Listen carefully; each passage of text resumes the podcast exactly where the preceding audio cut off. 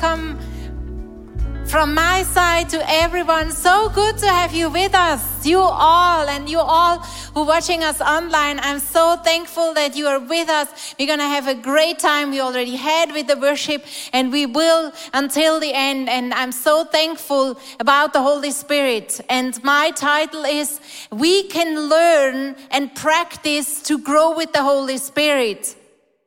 And when it comes in terms of practicing, I have an example or an experience I made for you. We used to spend New Year with a family from ICF Bern with the Burkhalters, and we do that for several years already when the children were still small, and now they're almost everyone is grown up. And then we spend the, the 1st of January, we do a God experience kind of thing it works like that. My friend Andrea, she brings all the creative stuff, the paper and the glue and the and the pencils and whatever is needed. And we have Bible verses or Bible text to where we can draw and and uh, we have pictures from from uh, the magazine. And so it's always a creative time. Last year, I was aware that the son of the family, the oldest one, his name is Joel did not um, create anything, did not craft anything. Not because he was bored, but because he was working on his iPad. So then I said, What are you doing on your iPad? Because I saw that he had the Bible text on his iPad and he was drawing something and crafting on the iPad. And I, this, this drew my attention. I became aware that he was using something I had no idea about it. So he explained me that this is a, an app you can download and it's a creative app. And so I became aware of an app called Procreate. So right away, I downloaded it on my iPad and I started to just dive into the new app and I had no idea how it works. It had a lot of tools, left, right side, and I had no idea. So what I did is I went to YouTube and uh, Googled for some videos to explain how I can work with that app. It was uh, difficult, but I made my way through, and I also find an online course which I attended, and that helped so much. But with the start in January, I drew a paint, uh, I made a picture or a painting maybe. And this is what I did back then. It comes, it comes, they have it. Yes, this is the one. So don't be so surprised, it's just the beginning. But um, yeah, I mean, when I when I showed Leo what I will show you, this was his favorite. So, wow. Okay, so I spent one year training myself and practicing with that app and with all the different tools. And I got so excited because I really saw the value of that app that bring that brought it to my life. Because in, in former time, I used to be a painter with uh, canvas and, and with uh, physical paintings, but I I stopped doing it. So this was something new I could implement into my everyday life. And then one year later, the painting looks like that. So for me, I could see that I knew much more of all the tools that app provides for to, to just use it, to, to create it, even though, you know, art is always something uh, you like it or you don't like it. But um, maybe you can see the difference in using the different tools. And when I had these two paintings next to each other, I was so impressed about the improvement with the program I could do because I spent time on a regular basis working with that program. And this is what inspired me when it comes in terms of working together with the Holy Spirit. Can you imagine? If you know every tool He has, like the program, if you are familiar with this kind of brush, I say, because this is my program, um, or with this kind of color, if you would be familiar with using all the different areas the Holy Spirit works with and you can use it for your life. That must be amazing. I have no idea where you stand right now in your belief or in your interaction with your Holy Spirit. But what caught my attention is the following, the following quote. It says from James Clear in his book Atomic Habits, he writes, It is so easy to overestimate the importance of one defining moment and understanding the value of making small improvements on a daily basis. I don't know when you think about Holy Spirit and living with the Holy Spirit, whether you think of a one most important event or situation, moment in your life, or whether you think of small improvements on a daily basis. Have you ever thought about that? You can learn and improve on a daily basis working together with the Holy Spirit. It happened that our family spent some days in Rome in spring. And Rome, as you may know, is the place where they have the St. Peter's Cathedral, it's an amazing building. It's, I mean, it, it, I could see that Peter really made it. I mean, he was obviously a very famous and very important guy. You can see that when you visit Rome, and especially the St. Peter's Cathedral. It was very impressive, and I loved it to have the picture not only from the Peter, where I know him from the Bible in his early beginnings, but also where he ended. He ended really quite big if you see Rome and all the cathedral stuff. So it happened that some days later, I was in Tel Aviv this is Israel, where actually it's the hometown or home country from Peter. And there he all started with being a fisherman. And one morning I was walking on the beach and I saw uh, one single guy fishing. Suddenly I was reminded of Peter. And with all the background I had from the last days in Rome, I thought, wow, how do you do that, Peter? I thought because this fisherman reminded me of Peter, and I was imagining myself how it would be when Peter would standing there. Would I would I approach him and would I what would I ask him? And the one question that just came to my mind was, Hey Peter, how did you do that? How did you handle all that pressure standing in front of so many people to preach, to, to lead a church, to, to, to become such an important guy in the church history? How do you, how did you handle that? How do you do that?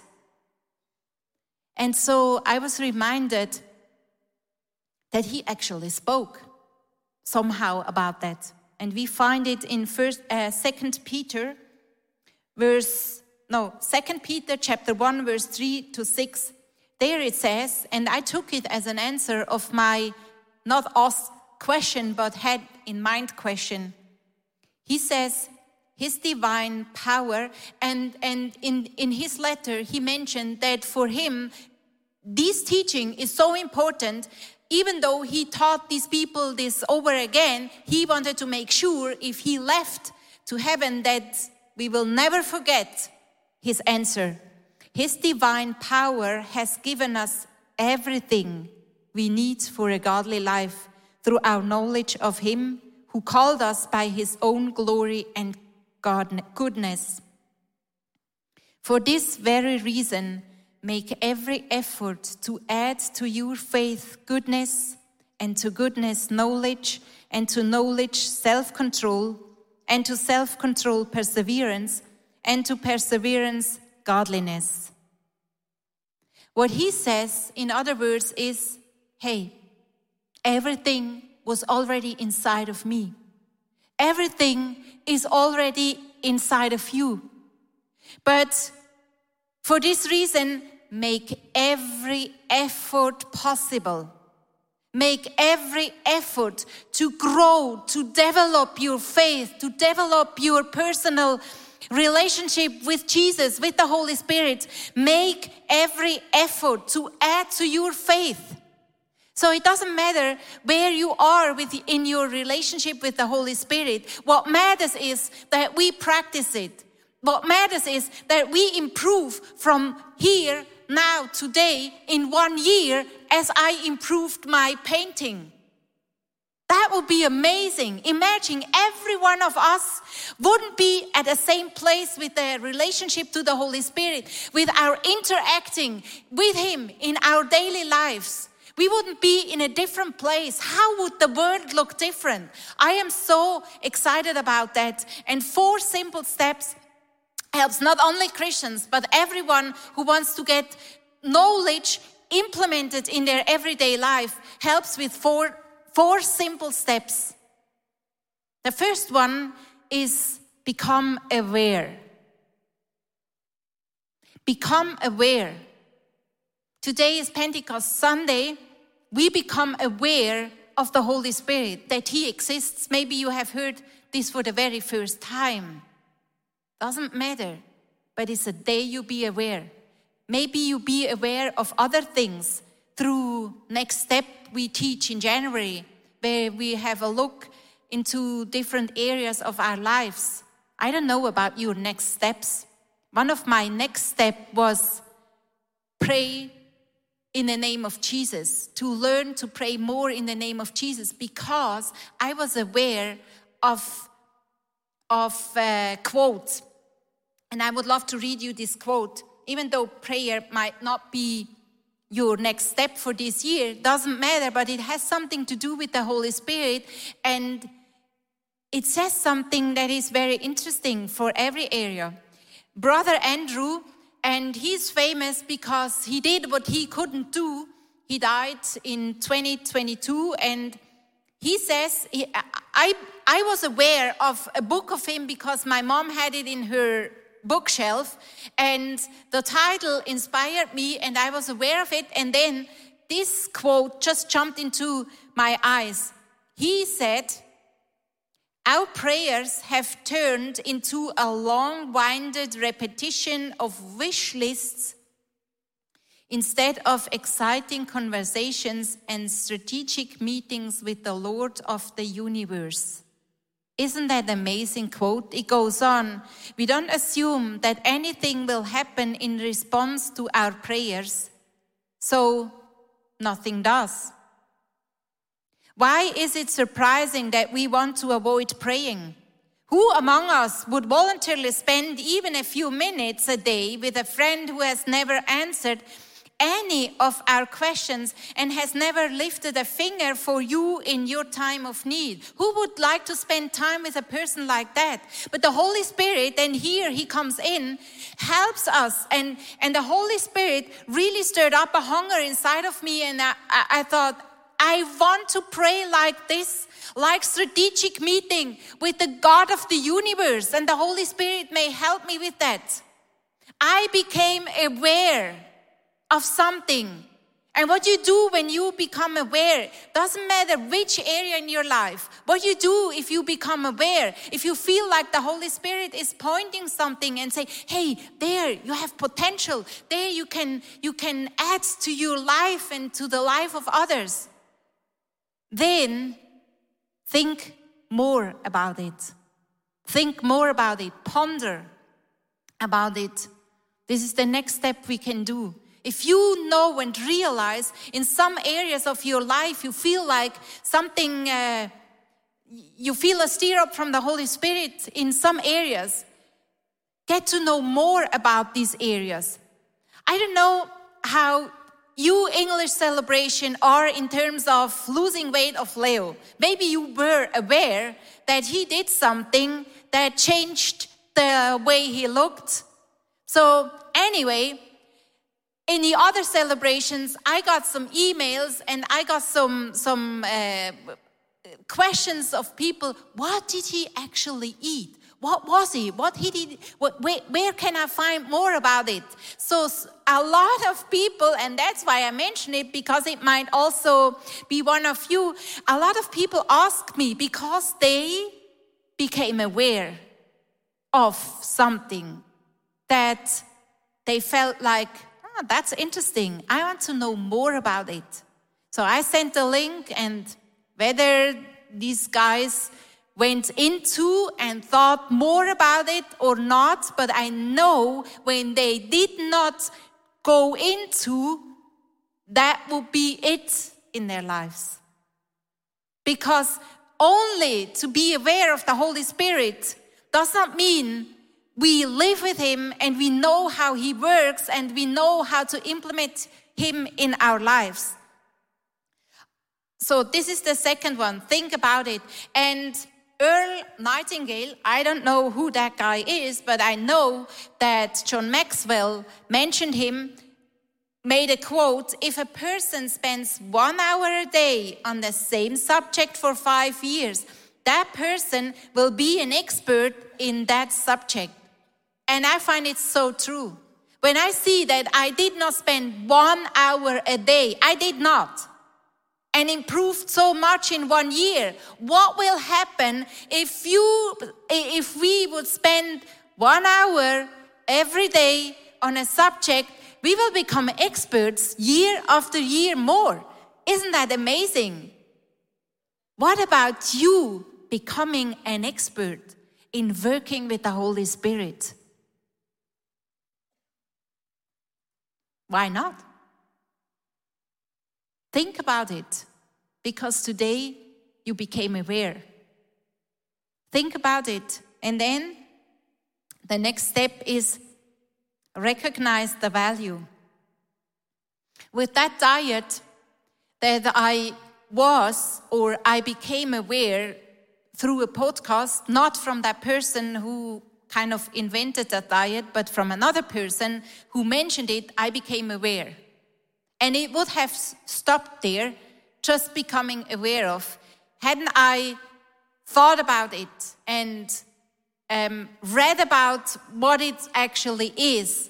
And then finally, I value it. I recognized the value of that kind of fasting because I was looking for a fast. I knew for myself I cannot fast, but I want to do a fast because we do it as a church.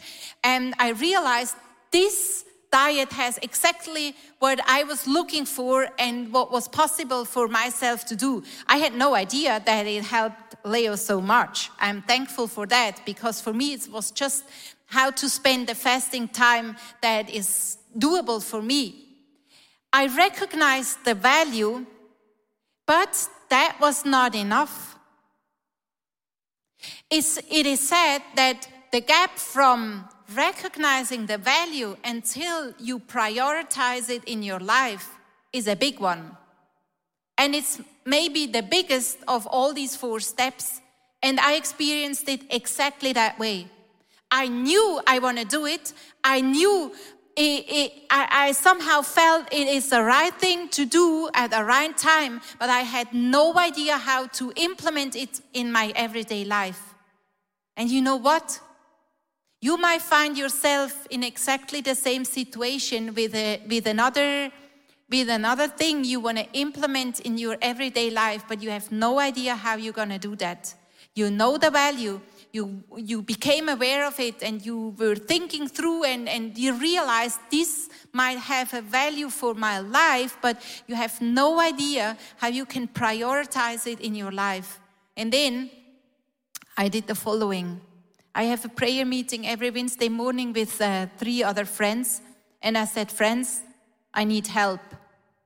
I want to do this fast, but I have no idea how I can do it because it, I have no idea. I don't know why I had no idea, but it happened that I had no idea how I can do it. And then I said, Could you please pray for me? And then they prayed. And you know what happened when we pray? It is another quote. The quote is from Ole Hallesby.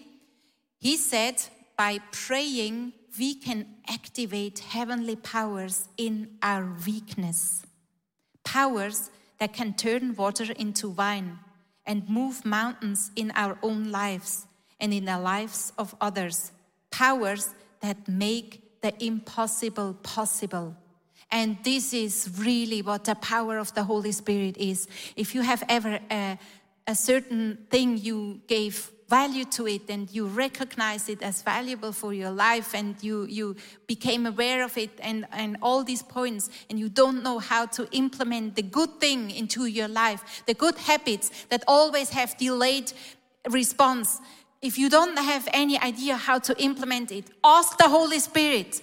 Ask people to pray for you because that prayer open the door and step by step and now it comes again what I said in the beginning. Not that big event that made it happen, but step by step, I could implement what I found and defined for myself as important. I could implement in my everyday life and I could prioritize it. And this is so amazing. If you realize and, and you can feel the power of the Holy Spirit with prayer in your own life, and all of a sudden, doors that seem to be closed open and you know step by step you walk and you see the next step and the next step and the next step. And all of a sudden we found ourselves in the middle of the of these 28 days of diet and and solutions came when we traveled solutions came when we had an appointment where we eat with friends together solutions came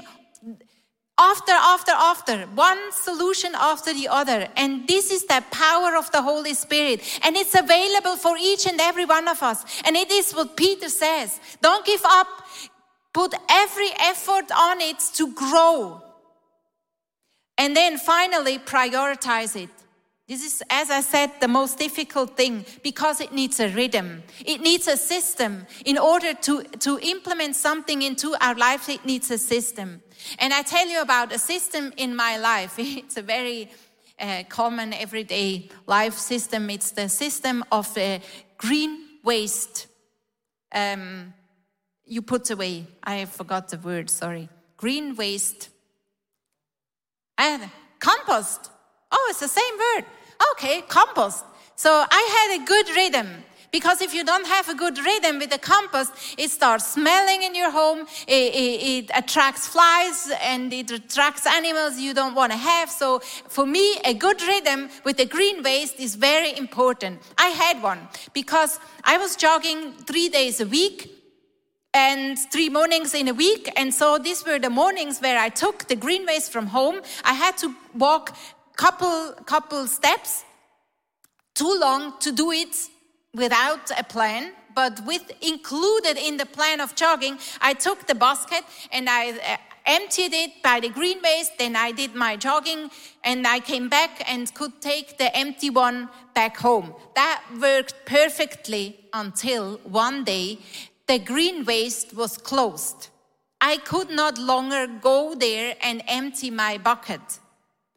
That was a that was a misery in my home because I had no other rhythm. I needed to find, and I wouldn't have thought about it if I hadn't experienced it myself. I had no rhythm anymore. I needed to do it differently in another direction, in another time, because, you know, I don't like to walk uh, five minutes and do the green waste and then come back. I don't do it, I, I don't like to do it like that. I like to implement it in a way I do anyway. And with habits or with things that you value, and is it the same? You need a system. And you might have heard a lot about spending time with God and prioritize it. But you might lock, as I did with the green waste, you might lock a system that you have. Not only made space in your agenda, but you have no system that attracts you to spend time. And even though it's in German, I know, but there is a book, it's called The Lord's Supper. And Leo and myself just released it uh, one week ago, and we had a great team that helped us releasing that book. And this is kind of a system. And even though if you're not German, I recommend it to you because it has a Bible verse. You can easily read that Bible verse in your mother language. Then it has a short text. You can uh, take a picture of that text and put it into DeepL. This is what I do uh, from English to German. And then it has a prayer where you can just easily pray and also take a picture and then translate it with DeepL. I'm sorry, I only have that to offer, but it might give you a glimpse that you need a system in spending time with God. And we don't preach something that we don't do it ourselves. So I really started to do these 31 days. I made it very practical. I took some bread, cut it into very small pieces, put it in a plastic bag, and then in my freezer. And every morning, it's easy to take one out. And while it defrosts, it's the same time that I read this and then the bread is defrosted and I don't drink any alcohol. But when it comes in terms of Lord's Supper, alcohol is the best because after 30 days, the grape, the grape juice will be rotten. So I have a, a, a small little bottle with wine in it and that helps me. Easy to adapt. Easy to adapt every morning. And it's not a big event, I expect, not a big moment in my life, I expect it to be but simple, small steps on a daily basis. This is the invitation for all of us. Whether you do it with that book or with another book, there's also um, great Lord's Supper books in English available, or maybe in your mother language. It, it's not about the book, it's about a system that helps us to prioritize in our lives what we value what we became aware of. And I would love in my life to have more of the Holy Spirit, to grow more from now in one year and be stronger in my relationship with the Holy Spirit, stronger in recognizing Him, how He works in all the different abilities He has and He shares and this is my invitation for all of you to just say, okay, God, I know what is important. I know, or maybe not, the next step for my life. But I need the power of the Holy Spirit to prioritize it in my life. And I would love to pray for all of us here we are, Holy Spirit. We are aware that you have great power, such power that made from a simple fisherman like Peter a key person in church history. And what you have done then you can do now. Holy Spirit, we ask you that we have a very clear vision of what is really needed in my life. So I will be able to become more like you, Jesus. It's all about that. Holy Spirit, I ask you to open the eyes of each and every one of us that will see the potential that you have put inside of us, that we become aware of it and we can follow these simple steps and experience the power you give us and to open these doors of impossibility.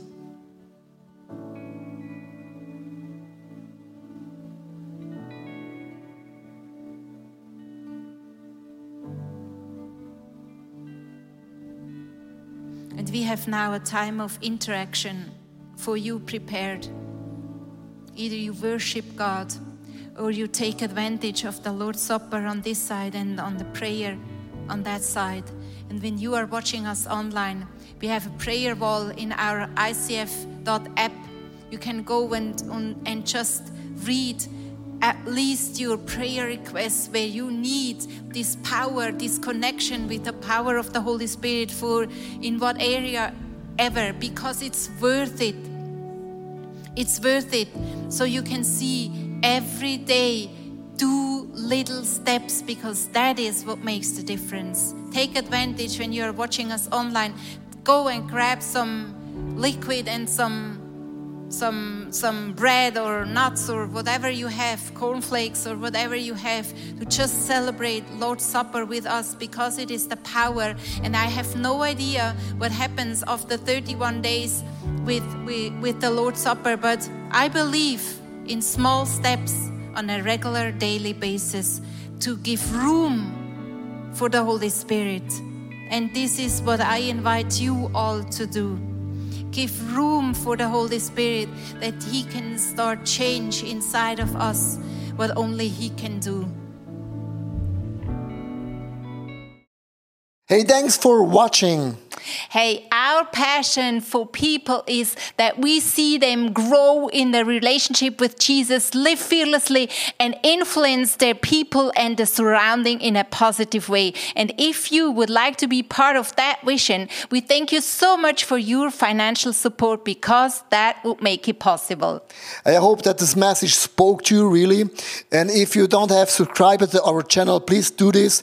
And it's always a big blessing. Maybe you know some people in your neighborhood or in your friendship, say that podcast could be a very well cool thing. Just share the link because it's pretty, pretty easy. And I'm looking forward to see you again. Tune in and God bless you and see you soon.